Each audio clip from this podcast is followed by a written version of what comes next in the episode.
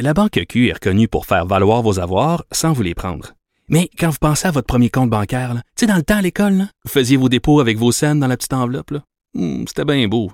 Mais avec le temps, ce vieux compte-là vous a coûté des milliers de dollars en frais, puis vous ne faites pas une scène d'intérêt. Avec la Banque Q, vous obtenez des intérêts élevés et aucun frais sur vos services bancaires courants. Autrement dit, ça fait pas mal plus de scènes dans votre enveloppe, ça. Banque Q. Faites valoir vos avoirs. Visitez banqueq.ca pour en savoir plus. Cube Radio. Bonjour tout le monde, bienvenue à Deux filles en quarantaine. Je veux, parler de trois personnes qu'on a perdues euh, il y a quelques jours. Euh, Michel Rossignol, Monique Mercure, René Claude. Et moi, là, c'est vraiment trois femmes que j'aimais beaucoup. René Claude, je peux pas vous dire combien d'heures j'ai écouté sa musique, j'ai écouté sa voix. C'est une voix exceptionnelle. C'est une femme, quand elle s'accaparait d'une chanson, elle la vivait, elle la faisait vibrer. Euh, j'ai eu la chance de la croiser. Vraiment, qu'elle elle était très discrète, cette femme-là. Alors, euh, décédée euh, de la COVID, mais elle était déjà très malade. Elle avait l'Alzheimer, puis sa situation était quand même n'était pas facile à René Claude. Monique Mercure qu'on a reçu à Deux filles le matin à un, moment donné il y a quelques années, on a fait un spécial. Il y avait cinq femmes qui avaient 80 ans et plus autour de la table et c'était fascinant d'entendre comment elles avaient vécu euh, leur, début de, de, de, vie de femme qui était très particulière. Je me souviens Monique Mercure nous parlait parce qu'elle a elle a divorcé euh, à un moment donné puis elle racontait à quel point c'était difficile de divorcer. Elle avait dû se rendre à Ottawa plaider en anglais euh, pour avoir euh, pour avoir euh, son divorce. Une grande grande actrice et Michelle Rossignol aussi. Quelle actrice à la chevelure de feu. Alors j'aimerais vraiment offrir mes plus sincères condoléances à leurs proches, à leurs familles. C'est c'est trois grandes pertes. Aujourd'hui, on va parler d'anxiété, de performance, mais aussi la, la, la capacité de lâcher prise par rapport à tout euh, ce qu'on vit. Hein. On, ne vit pas ça de la même façon. Il y a des choses qui sont plus difficiles. on dirait que c'est drôle, là, plus qu'on avance, au lieu de s'adapter, on, on dirait qu'il y a des choses qui nous manquent encore. Alors, on va en parler avec le psychologue Nicolas Chevrier et avec un bon ami à moi qui est toujours pertinent euh, quand on parle surtout de, des émotions, euh, Pierre Hébert. Alors, ça commence maintenant.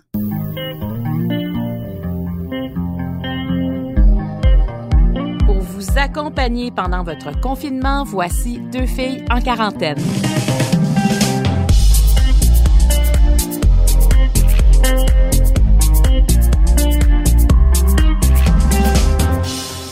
Aujourd'hui, on va parler de, de quelque chose qu'on vit tous à différents degrés.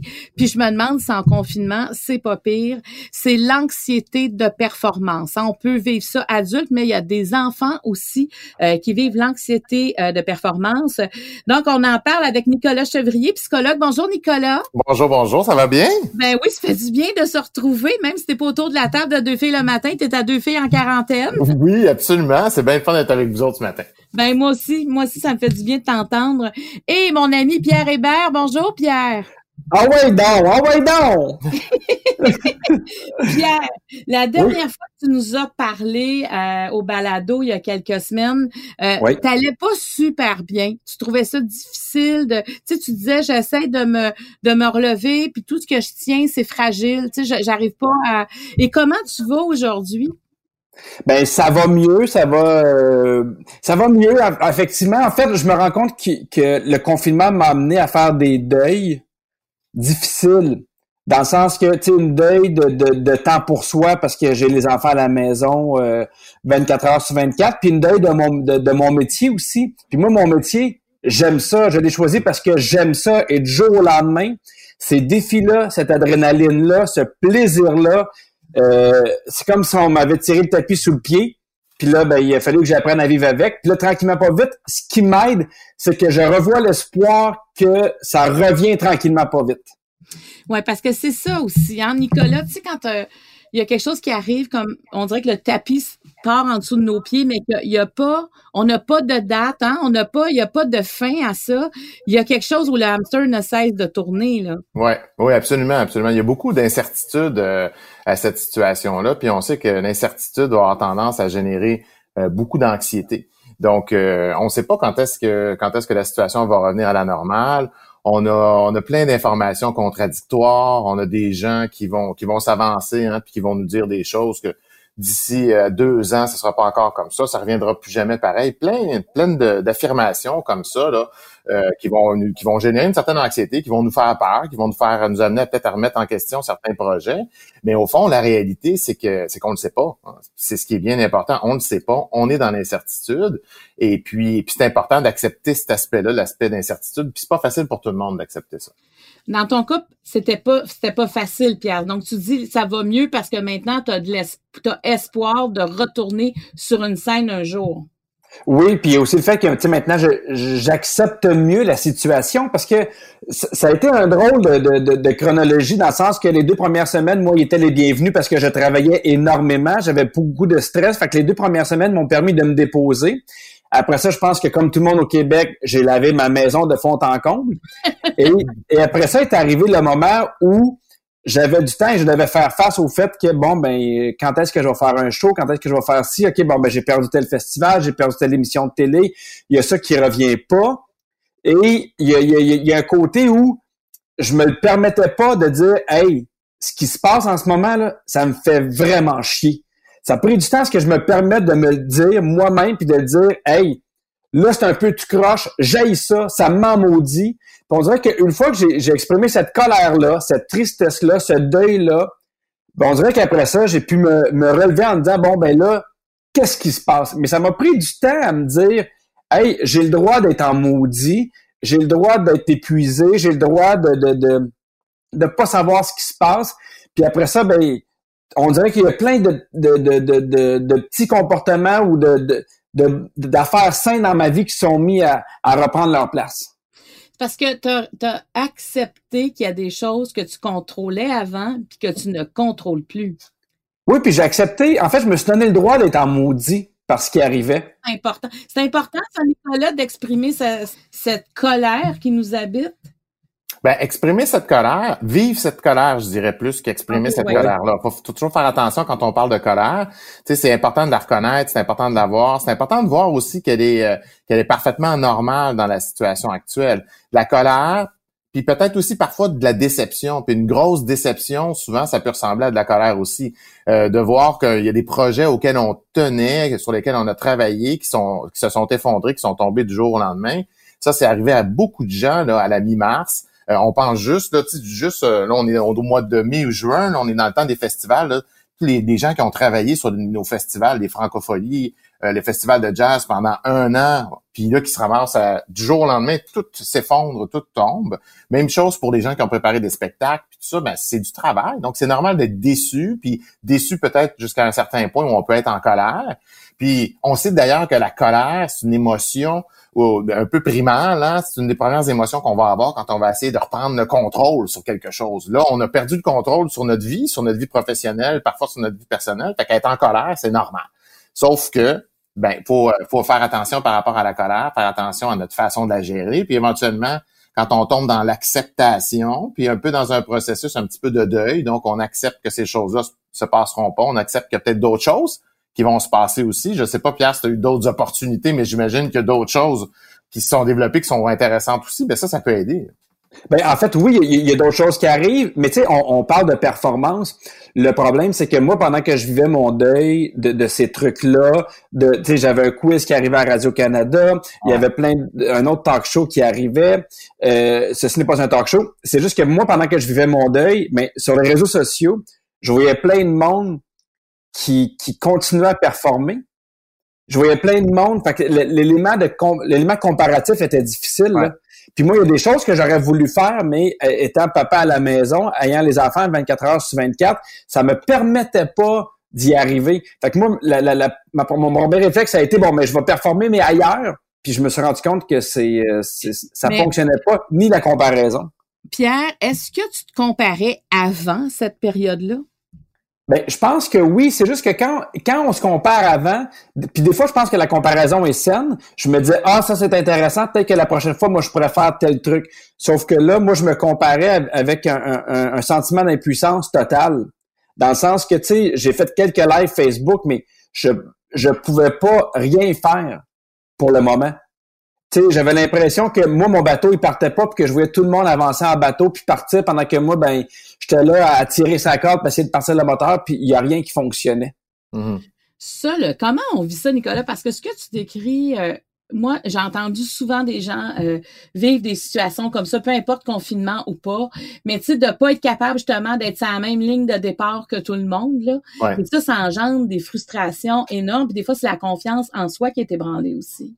Oui, oui, c'est sûr. Puis malheureusement, les, réseaux sociaux vont avoir tendance à beaucoup euh, à nourrir ça, hein, parce que de, on contrôle beaucoup notre image sur les réseaux sociaux, on contrôle beaucoup ce qu'on ce qu'on y met, puis on n'y met pas nécessairement euh, nos mauvais coups, on y met plutôt nos bons coups, euh, plutôt nos bonnes façons. Fait que quand on se compare, qu'on utilise les réseaux sociaux comme comparatif, c'est toujours un peu à notre détriment faut toujours faire très attention à ça.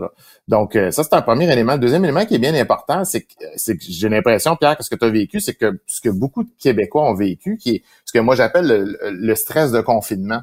Le stress de confinement, c'est qu'on a chacun dans nos vies un certain nombre de particularités euh, qui sont des, des, choses normales, naturelles de, euh, de, de, notre vie, et puis qui, qui demandent certaines adaptations. Dans ton cas, ben, tu as des enfants, hein? Donc, mm-hmm. les enfants, ça demande une certaine adaptation. Il faut s'assurer quand on travaille ben, qu'ils ont une garderie, qu'ils vont à l'école, qu'ils ont une certaine structure.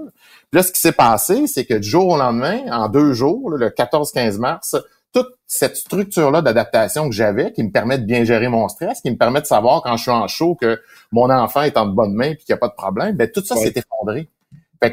Euh, euh, fait le stress de confinement, c'est que toutes nos adaptations à nos particularités de nos vies se sont effondrées du jour au lendemain. Fait que ceux qui ont des enfants se sont ramassés à garder leurs enfants.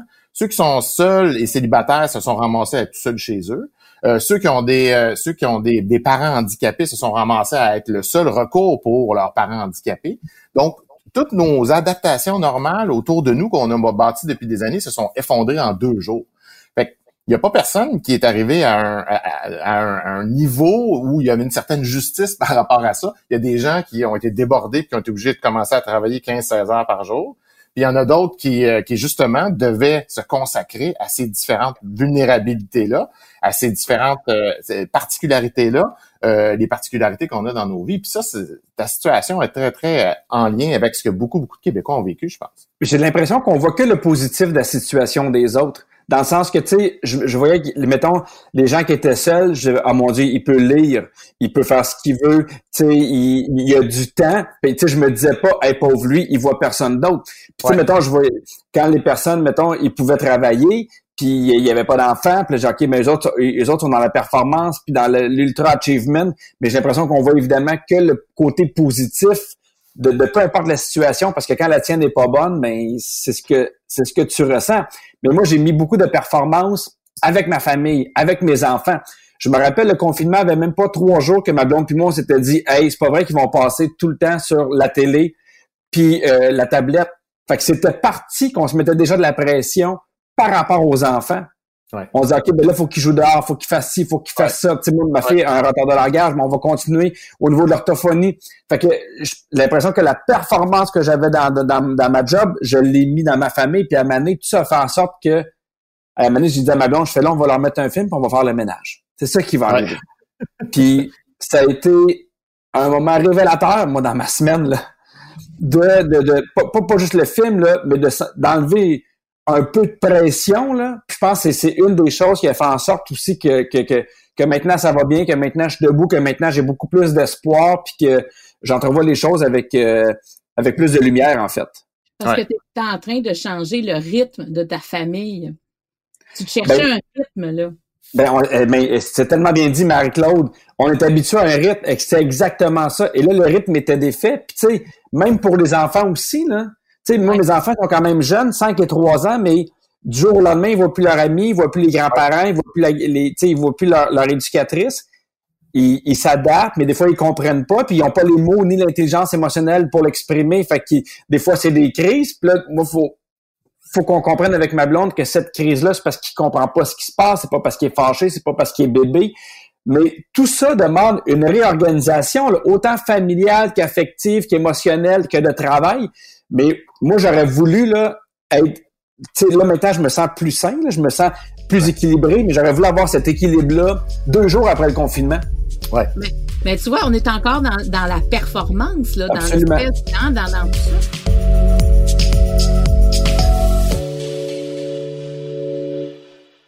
La Banque Q est reconnue pour faire valoir vos avoirs sans vous les prendre. Mais quand vous pensez à votre premier compte bancaire, tu sais, dans le temps à l'école, vous faisiez vos dépôts avec vos scènes dans la petite enveloppe. Hmm, c'était bien beau. Mais avec le temps, ce vieux compte-là vous a coûté des milliers de dollars en frais, puis vous ne faites pas une scène d'intérêt. Avec la Banque Q, vous obtenez des intérêts élevés et aucun frais sur vos services bancaires courants. Autrement dit, ça fait pas mal plus de scènes dans votre enveloppe, ça. Banque Q, faites valoir vos avoirs. Visitez banqueq.ca pour en savoir plus.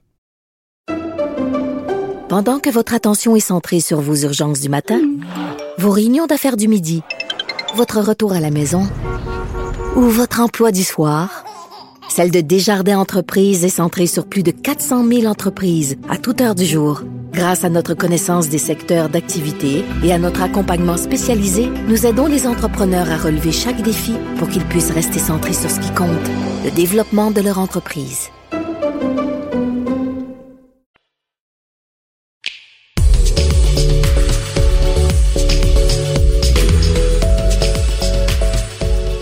Comment on vit ça physiquement, Nicolas? Qu'est-ce que ça fait au corps de vivre cette anxiété-là, ce stress-là? Ben, dans, dans ce cas-ci, il, y, a beaucoup de symptômes, je pense que les gens peuvent ressentir, puis les gens le, ressentent de plus en plus depuis la sixième, septième, huitième semaine. Donc, on, est, on parle de manifestations un petit peu plus de stress chronique plutôt que de stress en tant que tel. Fait que par stress chronique, ben, les gens vont sentir une certaine anxiété, vont se poser des questions par rapport à l'avenir, euh, ils vont avoir, ils vont être plus irritables, hein, plus impatients. Ça peut arriver dans nos relations avec avec nos en, famille, avec nos amoureuses, même au travail. Hein, avec nos relations au travail, on peut être plus irritable. Euh, des problèmes de sommeil. Certains vont ressentir de la tristesse, vont être un peu, vont se sentir un peu découragés, euh, de la démotivation. Euh, on parlait de colère aussi un petit peu plus, un peu plus tôt. C'est, ça fait partie des symptômes émotionnels. D'autres symptômes qui sont importants aussi euh, vont être des symptômes un petit peu plus cognitifs. Donc, ce que je veux dire par là, c'est des pertes d'attention. Par exemple, on a plus de difficultés à être attentif. Donc, plus de difficultés peut-être à lire, à, maintenir le travail, euh, le niveau de travail qu'on est capable de maintenir habituellement. on peut même avoir certains problèmes de mémoire, des choses qu'on oublie. C'est présent également. Puis finalement, un dernier point que, qui est bien important, faut que je le souligne absolument, c'est comment est-ce que je vais euh, développer certains comportements qui seront pas nécessairement très, très sains, mais qui vont me permettre de gérer le stress. Donc là, j'ai parlé bien sûr de nos amis à la SAQ, entre autres, donc la mm-hmm. consommation d'alcool, consommation de, de, drogue aussi pour certaines personnes, euh, consommation pour certains jeunes, entre autres, de jeux vidéo, peut-être d'écran de Netflix, et puis également l'alimentation, donc manger plus, manger mal, manger des choses qu'on sait. je pense que j'ai fait vivre l'industrie du biscuit pendant les trois premières semaines. Puis euh, pour vrai, là, vraiment, là, ça fait ça fait une semaine que je mange pas de biscuits, mais tu sais, moi j'aime beaucoup le sucre. ça, ça, ça, a été ma SAQ à moi, là. Ouais. Donc ça, c'est normal, mais c'est normal. Qu'est-ce qu'on fait quand on remarque qu'on a un comportement qui a, qui a dévié un peu de ce qu'on vit habituellement? Ouais, je pense que c'est important d'identifier ces comportements-là, euh, les comportements là, de, un peu de compensation par rapport au stress, puis d'essayer un petit peu de, les, de, les, encadrer. Donc d'essayer de se remettre là les règles qu'on utilise habituellement hors confinement, ce qu'on utilisait il y a deux ou trois mois, pour gérer ces petits comportements-là. Tu sais, c'est pas très très, c'est pas problématique de prendre deux trois biscuits le soir après le souper. Je te rassure, Pierre. Moi, c'était pas dérangé, euh, Nicolas. Donc, mais euh, même chose avec l'alcool, c'est pas problématique non plus de se prendre une bonne bière euh, québécoise le, le, samedi soir ou le, vendredi soir. Euh, mais l'idée, c'est toujours de revenir à, un rythme ou une certaine hygiène qu'on avait avant le confinement. Donc, par exemple, pour l'alcool, on peut se dire, ben, ce qu'on avait avant le confinement, souvent pour plusieurs personnes, ça va être de pas prendre d'alcool la semaine, donc, euh, du dimanche au jeudi, on fait attention, on, essaie de rien prendre. Et puis ensuite, vendredi, samedi, ben là, puis peut-être dimanche, on se permet peut-être un verre de vin ou on se permet de, faire moins attention. Donc, revenir à cette structure-là, essayer d'identifier c'est quoi les comportements qui sont problématiques, puis revenir à la structure euh, euh, de gestion qu'on avait déjà avant. Même chose pour les jeux vidéo. Si on joue aux jeux vidéo la fin de semaine, mais pas la semaine, ben là, on fait un petit peu la même chose parce que les jeux vidéo, ça va être, pour beaucoup de gens, ça va aussi être un, comportement de, de, compensation. Donc, bien identifier ces comportements-là, puis essayer de revenir à la normale là-dessus. Mais tu sais, Nicolas, tu as dit quelque chose d'intéressant qui, m'a beaucoup interpellé. Tu as commencé en disant, tu sais, il faut savoir que c'est normal. Moi, je pense que c'est ce qui m'a fait le plus de bien. C'est que ma blonde à me dire, c'est normal que tu sois déséquilibré, là. Ouais. Tu sais, c'est normal de vivre ce que tu vis parce qu'on essaie toujours de, de, de, se remettre sur un chemin qui est habituel alors que la situation l'est pas, pas en tout. Non, Absolument. Elle, elle, ne l'est pas du tout. Puis moi, on m'a demandé d'écrire une chronique là, sur Naître et grandir pour les euh, qui s'adresse entre autres aux parents euh, en début de confinement. Puis je, je, me suis fait un brainstorm sur comment je pouvais appeler cette chronique-là. Puis finalement, j'ai décidé de l'appeler les Olympiques du stress. Puis c'est exactement ce qu'on vit en ce moment. C'est on n'a jamais eu de nos vies, puis je pense pas qu'on va avoir une période aussi stressante dans nos vies que ce qu'on a vécu dans les deux derniers mois. Donc, c'est sûr que tous les symptômes ressortent, toutes nos les adaptations, notre capacité d'adaptation, on est en train d'entraîner ça, là, puis on va donner Donc, on a étiré l'élastique solide là-dessus, la capacité d'adaptation. Là. Complètement, on l'a très, très étiré, puis, je, puis on est encore dedans.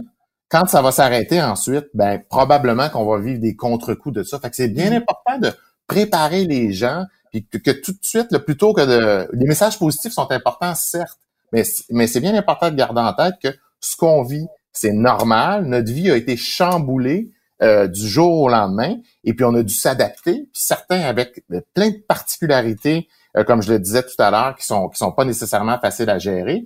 Donc ils ont dû se réadapter. Donc on doit on, a dû s'ajuster, puis on a dû ajuster nos attentes aussi, est l'autre élément extrêmement important que tu disais tout à l'heure. Donc ajuster nos attentes pour pouvoir s'adapter à la nouvelle situation. Ben, moi, je veux pas faire massage, là, mais quand même, je vais en faire un petit peu.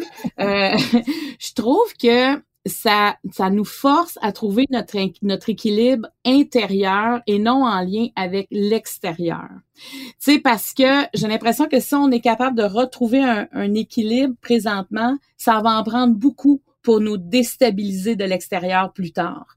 Parce que, tu sais, ce qu'on vit, c'est partout sur la planète. On dirait qu'on ne peut pas se sauver. On peut pas dire, je vais m'en aller là, je vais aller faire ça. on ne peut pas s'étourdir ailleurs. On est, tu sais, notre univers il est dans nos quatre murs présentement, mais là, on peut commencer à sortir un peu, mais on n'est pas libre comme on l'était avant. Est-ce que, est-ce que vous autres, est-ce que toi, Pierre, tu as l'impression que il y a quelque chose qui s'est solidifié à l'intérieur de toi?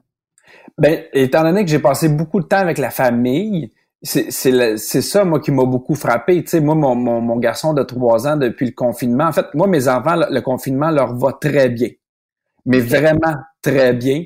Ils sont très heureux. Évidemment, ils s'en un peu des grands-parents, de la garderie. Mais euh, moi, je me suis rendu compte que mon, mon, mon, mon garçon fait moins de crise parce que je joue plus avec lui parce que je suis plus présent. Puis moi, c'est ce qui me confronte le plus, l'équilibre travail-famille, parce que j'aime beaucoup mon travail. Fait que des fois, les heures, je les compte pas. Des fois, je, tu sais, j'adore ce que je fais. Mais je me suis rendu compte que mon petit homme, tu sais, puis, tu sais, oui, fait, je l'inscris à la danse, puis à la gym, puis je donne son bain, puis je m'occupe de lui. Mais il, est dans un moment de sa vie où il n'y avait pas tant besoin que je m'occupe de lui, que je joue avec lui, que je sois avec lui. Et ça, moi, ça m'a, ça m'a, ça m'a vraiment frappé un point tel que j'ai fait, hey, ce confinement-là a allumé, allumé une, lumière rouge sur mon tableau de bord qui serait peut-être pas allumé ou qui serait allumé un peu, un peu trop tard. Puis ça, moi, ça fait une grosse, grosse, grosse différence avec mes enfants. Donc ça, c'est un, c'est une, euh, une prise de conscience importante. C'est le temps qui a fait que tu as réalisé ça, dans le fond. C'est pas comme si tu avais eu jour de congé en ligne, là. Non, parce que tu sais, c'est niaiseux, mais tu sais, je, puis je suis genre à mettre des voyages. On voyage deux, trois fois par année. Puis je fais, c'est important, ça, c'est du temps où je passe avec ma famille, où on est ensemble. Et je me suis rendu compte que, tu sais, ça, c'est ma façon de voir mon temps familial. Mais c'est pas la même façon pour les enfants. Tu sais, moi, mes enfants, ils sont contents en voyage, mais pour eux, c'est, c'est pas nécessairement ce qu'ils veulent ou ce qu'ils ont besoin. Ils sont contents, là, c'est pas ce que je dis, là. Mais mon gars, je joue au pirate avec lui, là, genre deux fois par, par jour, puis ça, ça formait un lien, ça formait un attachement encore plus fort que n'importe quel voyage. Là. Ben, ça, c'est ça moi qui, me fait qui me fait qui me fait dire hey ok je pensais peut-être à côté de quelque chose d'important que le confinement va, va m'avoir montré. Mais ça, Nicolas, c'est fondamental ce que Pierre est en train de dire parce que notre notion avec le temps euh, se transforme à travers ce qu'on est ce qu'on vit présentement. Le, le on est on est euh, on est moins bousculé, on est capable de d'être d'observer réellement ce qui se passe autour de nous. Oui, exactement. On a été vraiment poussé euh, dans une situation, on a été poussé contre notre gré dans une situation euh, qu'on avait où, on on pouvait peut-être ne pas voir les avantages de cette situation-là. Puis là, en effet, comme Pierre le dit, je pense qu'on va être plusieurs papas dans cette situation-là qui vont avoir vécu ça en se disant Oh wow, il y a des choses que je faisais peut-être pas avec mes enfants, puis je pensais que je les faisais, ou je pensais que juste aller voir le baseball puis aller en vacances, c'était correct mais finalement, jouer aux pirates, euh, passer du temps avec eux, dîner avec les enfants, en tout cas, moi, dans mon cas, ça a été une révélation. dîner avec les mhm. enfants, ça, ça, arrive à peu près jamais. Euh, donc, du temps de famille comme ça qui est... Euh, qui, qui, qui, finalement est, nous, amène à nous poser des questions sur la suite des choses, puis sur euh, sur ce qu'on a envie comme vie, puis sur sur ce qu'on veut faire éventuellement. Fait que ça, c'est un aspect, je pense, qui est important aussi de, de la crise actuelle. On dirait qu'on sait ce qu'on veut plus, en tout cas.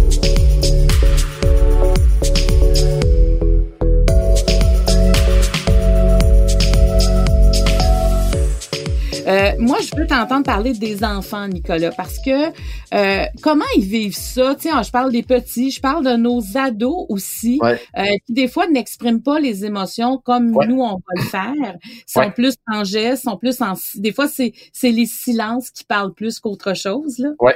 Absolument. Moi, ça, moi, ça a été d'ailleurs ma grande révélation de ce confinement-là, là, en ce sens où euh, je, me disais, j'avais un peu prévu là, comment ça allait se, passer, puis tout ça, bien sûr, ça s'est pas passé comme ça, mais le, pire, ça a été mon ado, justement, de, de 16 ans, où euh, j'étais certain, mais vraiment certain que pour lui, il serait tellement heureux de plus aller à l'école, puis il serait tellement heureux de, de, de, de passer, d'avoir un congé trois, quatre semaines, et puis ça serait tellement bon pour lui.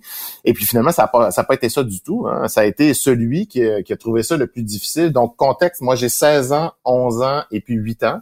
Donc, euh, euh, 16 ans, ça a été celui pour qui ça a été le plus difficile. Puis le, le son de cloche que j'ai de lui et d'autres parents avec qui j'ai jasé depuis, c'est que justement pour nos adolescents euh, qui sont dans une période de développement où le développement des habiletés sociales est extrêmement importante, où l'autonomie également est extrêmement importante, ben eux, euh, ça, ça, se passe, ça se passe vraiment pas bien. Surtout que eux ont su l'annonce assez rapidement qu'il y aurait plus d'école qui ne reverraient plus leurs amis, qui n'auraient peut-être pas de balles de finissant non plus. Donc, il n'y aurait pas de, de, une espèce de, de, fin justement à cette année-là de secondaire. Ils ont su cette annonce-là assez tôt.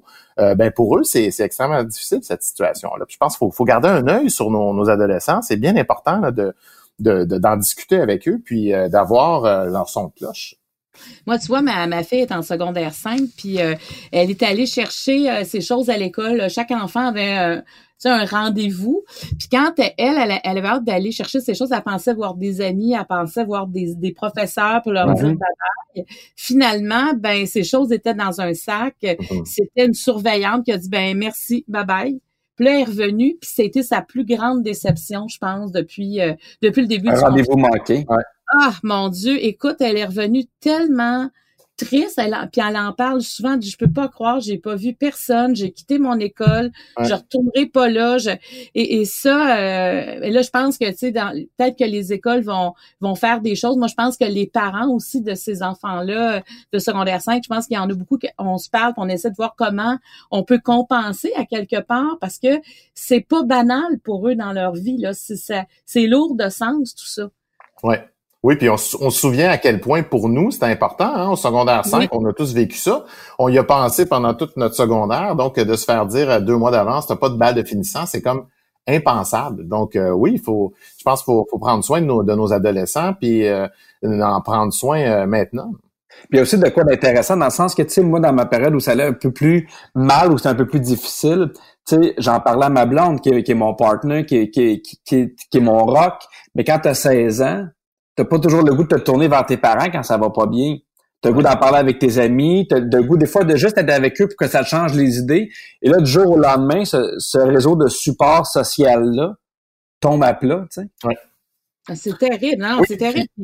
Puis en ce sens-là, c'est pour ça que moi je trouve ça extrêmement important avec nos ados de d'en parler, de parler de la normalité de, de, la situation actuelle, euh, des réactions fortes qu'on peut avoir, de toutes sortes de réactions. De réactions, on sait qu'à l'adolescence, euh, les questions, les idées suicidaires entre autres peuvent venir assez rapidement. Il y a une problématique autour de tout ça, donc d'en parler avec nos jeunes pour que eux-mêmes, bon, se protègent eux-mêmes puis prennent les mesures, mais également puissent devenir des espèces de vigies euh, euh, dans leur cercle d'amis. Fait que si j'en parle moi à mon jeune, qui parle après ça avec ses cinq amis, puis en lui disant, ben garde, protège tes amis, fais attention à eux, puis si tu vois qu'ils ont de la difficulté, parle-en avec eux, puis organisez-vous pour aller chercher de l'aide.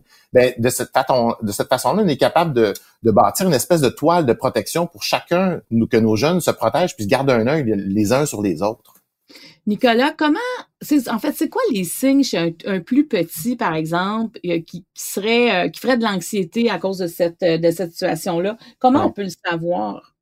Ben, je pense que ce qui est, ce qui devient important, c'est de se dire quels sont les comportements que mon enfant avait avant le confinement, puis est-ce qu'il y a des nouvelles choses qui apparaissent et puis qui peuvent être euh, qui peuvent être différentes? Donc pour chaque âge, il va y avoir des comportements différents, mais de façon générale là, je pense que d'un enfant qui est un petit peu plus irritable, un enfant qui va avoir, qui va euh, avoir des comportements un petit peu de régression. Hein? Donc, si s'il avait des, arrêté de sucer son pouce, il commence à sucer son pouce. Si euh, euh souvent souvent de faire pipi au lit, ça va être également un comportement. Euh, donc, un enfant qui est moins enjoué, un enfant qui va chicaner un petit peu plus. Donc, euh, c'est des comportements en fait qu'on va qu'on va regarder. Puis, mais dépendamment des âges, ce qui reste assez important, c'est toujours de se poser la question euh, quels sont les comportements qui sont nouveaux. Puis une fois qu'on remarque des nouveaux comportements, ben ensuite de ça, euh, c'est sûr qu'une intervention auprès de l'enfant comme parent, puis une intervention euh, comme avec auprès de l'enfant comme parent, c'est pas c'est pas plus compliqué que de s'asseoir avec lui, de lui demander si ça va bien, demander ce qui se passe, euh, de, le rassurer s'il y a des inquiétudes. Il y a certains enfants qui vont avoir malheureusement entendu euh, certaines choses dans les médias, qui vont avoir des peurs pour euh, des peurs pour que les parents décèdent, des peurs que les grands-parents décèdent, des peurs du virus en tant que tel. Donc, les rassurer, leur donner la bonne information autour du virus. Bien sûr, de la, bonne information, ça veut dire l'information simplifiée pour qu'ils comprennent qu'il n'y a pas de risque. C'est important, ça. Que les enfants. moi, je leur montre les graphiques à tous les jours. oui, c'est ça. Tous les jours. On écoute ils comprennent pas grand-chose, mais sont informés. Ah, ils sont informés, c'est ça. imagine. Mais, mais je veux savoir, Pierre, parce que tu as parlé de Catherine tantôt. Tu as dit ta partner, ta, conjointe, ta femme. Euh, dis-moi, est-ce que ça, ça vous a rapproché? Est-ce qu'il y a comme un, quelque chose qui est encore plus solide? Parce que, entre autres, pour toi, tu as été un peu dans garnotte là, dans cette période-là. Là, Là, tu te ramènes sur ton chemin, mais elle a été là tout le temps à côté de toi. Est-ce que ça, est-ce que ça solidifie quelque chose? Ben ça, oui, ça solidifie de, euh, quelque chose. Est-ce que je suis surpris? Non, parce que tu sais, on, a eu, euh, euh, ma blonde a été malade, ça, a été difficile pour mon deuxième au niveau de l'accouchement. Fait que je savais que j'allais pouvoir me, me, relayer sur elle quand ça allait être difficile. Puis même elle, des fois, il y a une fois, je me rappelle, tu sais, peu importe ce que tu fais, je me rappelle, ça marchait pas. Mes interventions avec les enfants marchaient pas. Ça me donnait rien. Je n'étais pas adéquat. Puis elle m'a juste dit, gars, va-t'en. Va, va dehors, je, vais m'en occuper. Puis ce 15 minutes-là m'a drivé pour le reste de la journée, là, parce qu'elle me comprenait, parce qu'elle sait qui je suis. Puis j'arrête pas de le dire, c'est la plus grande chance que j'ai en confinement d'être avec ma femme. C'est ce que j'ai de plus précieux. Là.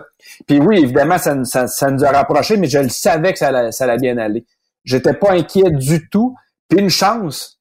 Une chance parce que, tu sais, là, là, ça va bien. Mais je sais qu'il va encore avoir des, des choses difficiles. Puis, tu sais, moi, ça m'a pris du temps de le dire, hey, là, j'ai ça, ce qui se passe, je suis pas bien.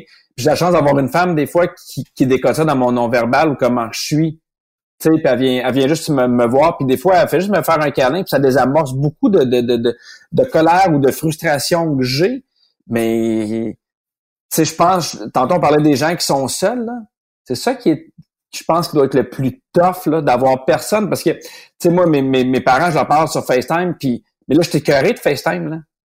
Tu sais, c'est plus, c'est plus assez, là. Ça, ça, je suis rendu à une limite où ça m'intéresse presque plus, là, parce que ça, ça fait juste me provoquer des, frustrations. Fait que heureusement que j'ai ma femme, heureusement que j'ai mes enfants, heureusement que je suis pas seul, mais Oui, puis euh, non, mais oui, ça nous a beaucoup rapproché, euh, Marc-Claude. J'allais parler de, de, de, libido de vacances, mais ça sera un autre sujet.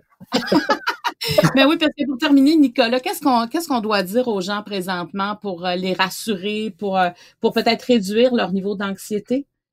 Ben, euh, je pense que c'est important qu'ils prennent quelques minutes puis qu'ils se posent des, des, des, bonnes questions pour qui vont les amener à aider à mettre des mettre en place une bonne façon de voir les choses. Moi, ce que ce que je dis souvent, c'est qu'une se poser trois questions. Donc, d'abord, essayer d'identifier c'est quoi mes particularités, euh, c'est quoi mes vulnérabilités. Donc, tout à l'heure, on parlait, bon, j'ai des enfants, ça a certaines implications, ça, c'est une particularité. Ensuite, qu'est-ce que j'accepte? Donc, euh, j'accepte que je vais être moins performant au travail avec mes enfants. J'accepte que la maison va peut-être être un peu moins propre parce que je travaille trop. J'accepte qu'on va peut-être faire, mon salaire va peut-être être moindre cette année. Des choses que clairement j'accepte. Puis ensuite, je finis par me disant, mais je suis reconnaissant de, je suis reconnaissant de quoi? Pierre vient de le dire, je suis reconnaissant de pas être tout seul en ce moment, puis d'avoir trois enfants avec moi avec qui je peux échanger. Je suis reconnaissant d'avoir encore un travail, même si je travaille fort. Euh, je suis reconnaissant de vivre dans une dans une province où on fait attention à moi, puis on fait attention à mes parents qui sont pris en confinement à Saint-Jérôme depuis dix semaines. Donc, euh, être, euh, c'est bien important d'avoir une conception de ça en lien avec nos particularités, l'acceptation d'une partie de la situation, puis ultimement la reconnaissance de ce qui va bien. J'ai le goût de rajouter que, tu sais, un, on a le droit et c'est normal parce que aussitôt que la pandémie est partie, le gouvernement nous a dit ça va bien aller, on va tenir l'écoute, ça va bien aller, ça va bien aller. Et je sentais un optimisme presque forcé. Je chantais un hey, ça va bien aller, tout est correct, on a la situation, si, si on a une intensification, tout va bien aller, tout va bien aller. Puis c'est une des raisons pour lesquelles moi ça m'a pris le temps de me dire Hey là, non, moi ça va pas bien. Fait que tu sais, moi le conseil que j'ai le goût de dire, c'est un, tu as le droit d'être en Moses, tu as le droit d'être déçu, tu as le droit d'être triste, tu as le droit euh, d'être insécure, tu as le droit d'être stressé. Et c'est normal. Moi, c'est ce qui m'a pris trois semaines et demie à me dire que j'avais le droit puis que c'était normal. Je pense que c'est très important ce que tu dis, Pierre. Absolument, absolument, hein? fondamental. Ah, ah, c'est fondamental. Eh bien, merci. Euh, quelle discussion euh, qui arrive à point parce que on dirait que même si on sent que c'est la fin, c'est quand même très difficile, je trouve, présentement, de, mm-hmm. de ne pas être libre. Peut-être parce que c'est le beau temps qui arrive, mais il y a, y a quelque chose dans l'humain. À un moment donné, on a besoin du contact avec les autres. Hein? On n'est pas fait pour être seul. Alors, euh, on se souhaite que ça que ça se passe mieux. Merci Nicolas Chevrier, psychologue. Merci Pierre Hébert. Si vous avez des commentaires, des questions suite à cette euh, belle discussion, en tout cas euh, très, on apprend beaucoup. vous pouvez nous écrire à studio à ou encore vous pouvez m'écrire un message privé sur ma page fan Facebook Marie-Claude Barrette. Bye bye. Faites attention à vous autres. Bye. Bye. Merci. Je tiens à remercier toute l'équipe qui nous permet de réaliser ce balado. Producteur au contenu Jean-Philippe Lavallée, à l'animation moi-même Marie-Claude Barrette, l'équipe de Cube Radio, au montage Anne-Sophie Carpentier et le chef réalisateur Bastien Gagnon La France. Deux filles en quarantaine est une production de Cube Radio.